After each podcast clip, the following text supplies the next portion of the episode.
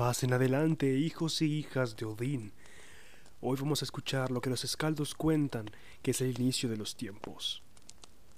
Y que en aquellos milenios atrás el vacío era el que llenaba todo. Los escaldos lo llaman el Ginnungagap, donde no existía nada más que las llamas de Muspelheim, que calentaban las nieves y hielos provenientes de Niflheim. Y en el centro aquella masa se unió y formó lo que vendría a ser la Tierra. Pero no la Tierra que conocemos como Midgard, no. Una Tierra muy diferente. Las bases de lo que sabemos que es hoy el Yggdrasil, el árbol de los mundos. Y en ese terreno, en ese hielo, nació el primer ser, Ymir, el gigante primordial. Primer gigante, primer ser vivo. Ymir buscó sustento para sí mismo, necesitaba comer después de todo. Y buscando entre las tierras gélidas, entre el calor de Muspelheim y los fríos de Niflheim, encontró una vaca, la vaca eterna y cósmica, Audumla, y de sus ubres halló el sustento que necesitaba. En ella se reposó, y de sus ubres se alimentó. Bajo el sueño, de sus axilas, sus dedos y sus pies, nació la estirpe de los gigantes, él se le considera como el padre de todos los gigantes que existen en el mundo. Audumla, a su vez, necesitaba sustento y buscando alimentarse comenzó a lamer la sal de uno de los bloques de hielo que estaban cerca. Y de ese bloque de hielo, con el tiempo, comenzó a emerger un dios, el primer dios, Buri. Buri, al igual que su contraparte gigante Ymir, también procreó un hijo, no mil como Ymir, sino solo uno, y ese hijo se llamó Bor, que significa el nacido. Nos cuentan las historias del Voluspa, que desde el inicio de los tiempos tanto dioses como gigantes se odiaron mutuamente.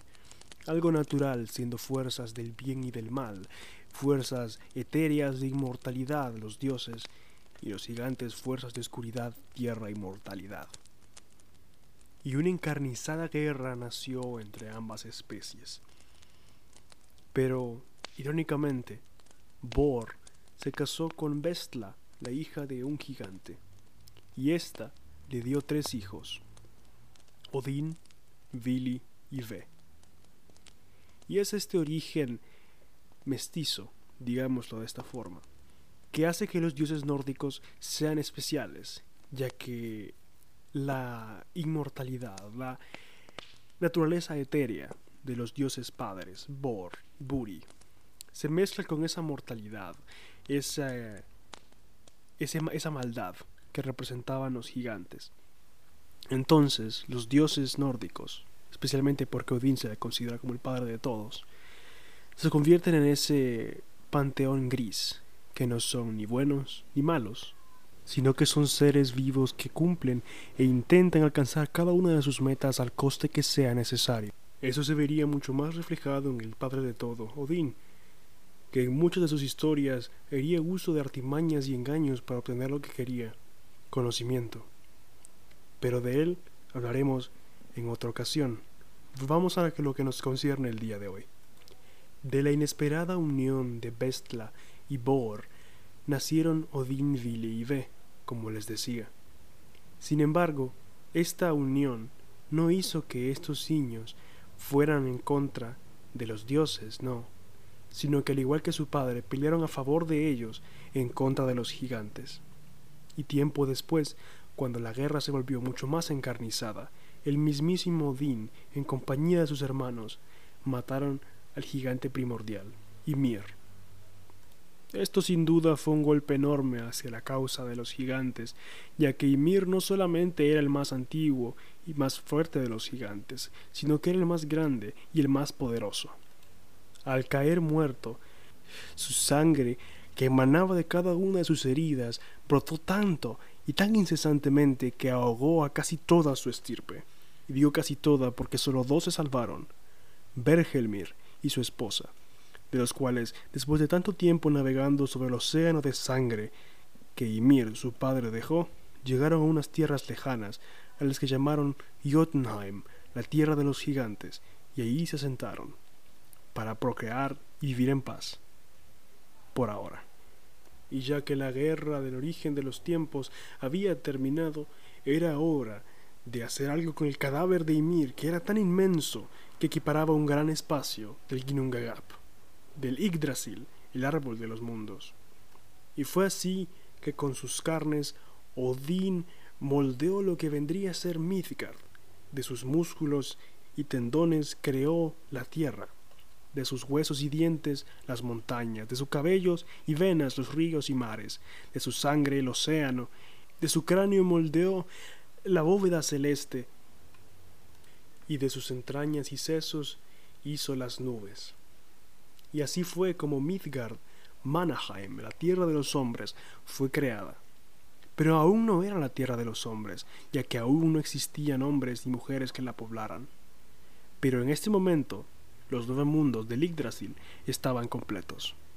Hagamos un repaso por estos mundos, y comencemos por el más alto de todos, Asgard, la tierra de los dioses Aesir, ya que los Aesir, conocidos como los dioses de la mitología nórdica, no eran los únicos dioses que vivían en el Yggdrasil, pero estos, dioses del espíritu, vendrían a vivir a este lugar, en Asgard.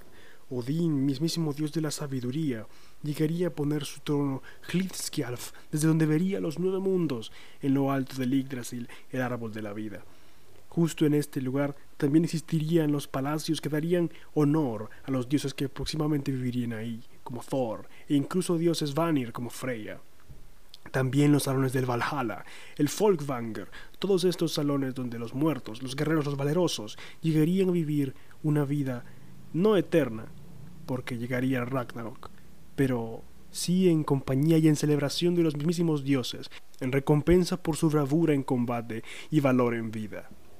Bajando las ramas del Yggdrasil encontramos Vanaheim, la tierra de los dioses Vanir, dioses de la naturaleza como Freya, Njord, Freyr, que eran dioses que su magia distinguía de los Aesir, que eran dioses del espíritu. Su magia el Seider muy poderosa, ignorante, y que siempre fue muy deseada por los dioses Aesir, especialmente aquel que buscaba la magia y el conocimiento, el encapuchado Odín. Luego existía Alfheim, la tierra de los elfos y las hadas, donde más adelante se le daría en dote al dios Vanir Frey, y en ella habitaban todas las criaturas de luz mágicas de los nueve reinos. Luego en el centro de todo se encontraba Midgard, la tierra que sería de los hombres y mujeres que la habitasen. En sus orillas, después del océano de sangre de Ymir, se encontraba Jotunheim, la tierra de los gigantes, donde aquel Bergelmir y su esposa procrearían y se convertirían en los padres de la nueva estirpe de los gigantes, que tanta oposición harían a los dioses y a los hombres. Luego, debajo de la tierra, en un mundo de oscuridad se encontraba Svartalfheim, la tierra de los elfos oscuros y los enanos, aquellos que serían los que forjasen las grandes armas y armaduras que usarían los dioses y hombres por igual, una de las ciudades a resaltar de Svartalfheim es la famosa Nidavellir, donde vivían la familia de Sindri, unos enanos muy reconocidos en otra historia que les contaré en otro momento. Pero bajando aún más las raíces del Yggdrasil encontramos tres mundos más. El primero, el original, Muspelheim, la tierra de brasas y llamas donde originalmente nacieron los gigantes de fuego como Surt. Y además, aún el día de hoy, su fuego y su calor se sienten en los nueve reinos. Más abajo aún tenemos a Niflheim, la tierra de la neblina y el frío, donde también descansarán los muertos antes de pasar a Helheim, el reino oficial de los muertos, donde residía y residiría en el futuro la reina de los mismos, Hel. Y es que además de estos mundos, el Yggdrasil en efecto era un árbol y se alimentaba de tres pozos en sus raíces. El primero de ellos, el Urdar Brunner, conocido como el Pozo de Udr, donde las nornas incesantemente tejían las vidas y los destinos de los hombres y dioses por igual, del cual nadie es capaz de escapar. Este trío de nornas, Urdar, Verdandi y Skuld, regaban también las raíces del Yggdrasil con las aguas del pozo. El otro de los pozos era Frelgermir, situado junto a la raíz de Niflheim, y el último, Mimisbrunner, situado a una raíz cerca del hogar del gigante de la escarcha conocido como Mimir, que en otra ocasión también hemos de conocer a fondo.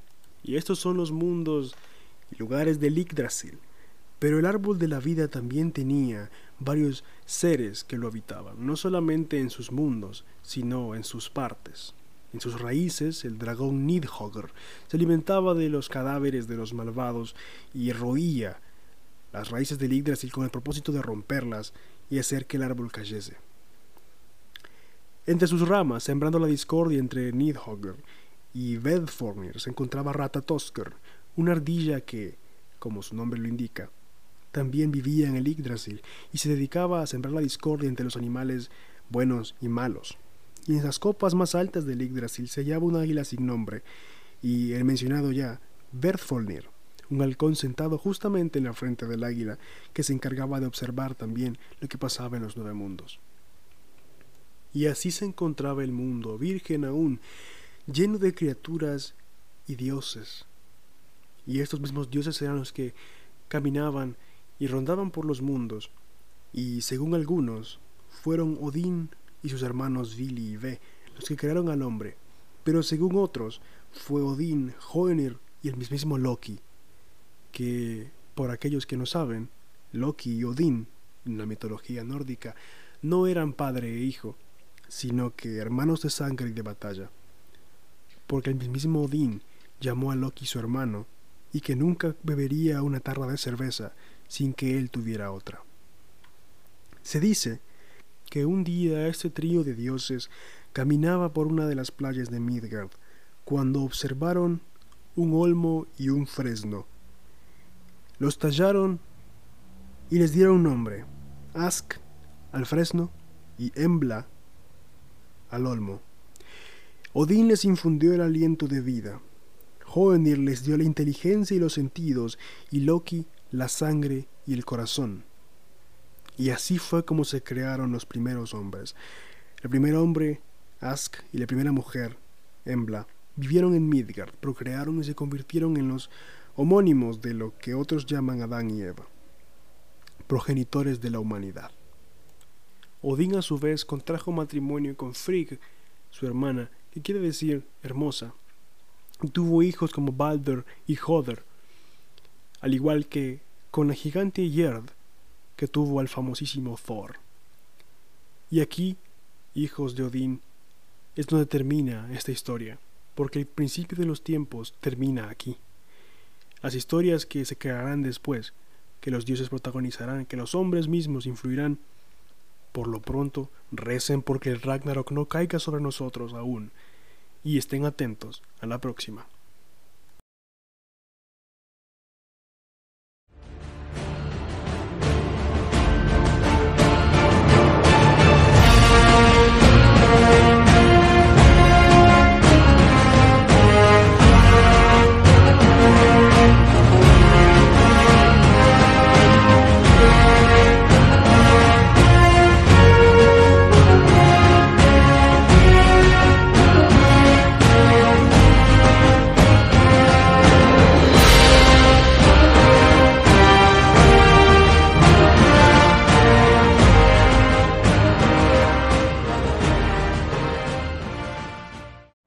Bienvenidos y bienvenidas cronistas, solamente aclararles que la información eh, fue sacada del Voluspa, la edad poética y la edad prosaica, em, ambos pues recopilaciones de la mitología nórdica como tal. Eh, estas pues son fuentes que más adelante iremos discutiendo, pero que son eh, de donde sacamos realmente la mitología nórdica como la conocemos. Espero que lo hayan disfrutado. Nos vemos en la próxima.